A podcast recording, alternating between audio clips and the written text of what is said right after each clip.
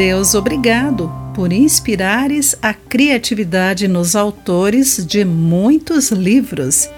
Sou especialmente grato pelo teu livro.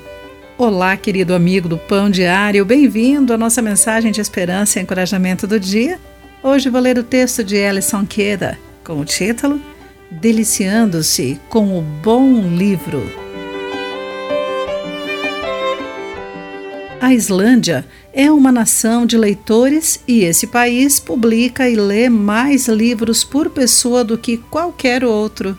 Na véspera de Natal, eles se presenteiam com livros e depois os leem noite adentro. Essa tradição remonta à Segunda Guerra Mundial, quando as importações eram restritas, mas o papel era barato.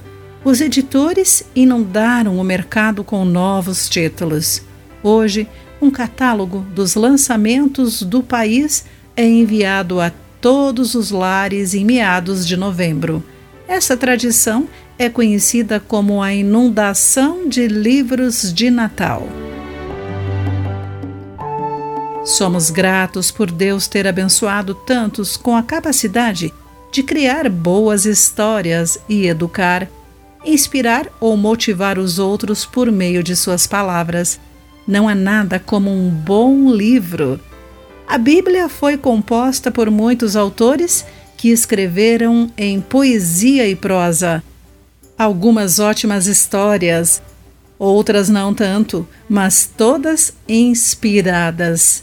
Como Paulo lembrou a Timóteo, Toda a Escritura é inspirada por Deus e útil para nos ensinar o que é verdadeiro e para nos fazer perceber o que não está em ordem em nossa vida. Ela nos corrige quando erramos e nos ensina a fazer o que é certo. Deus a usa para preparar e capacitar seu povo para toda boa obra, conforme 2 Timóteo, capítulo 3, versículos 16 e 17. A leitura da Bíblia convence inspira, ajuda-nos a viver para Ele e nos guia para a verdade.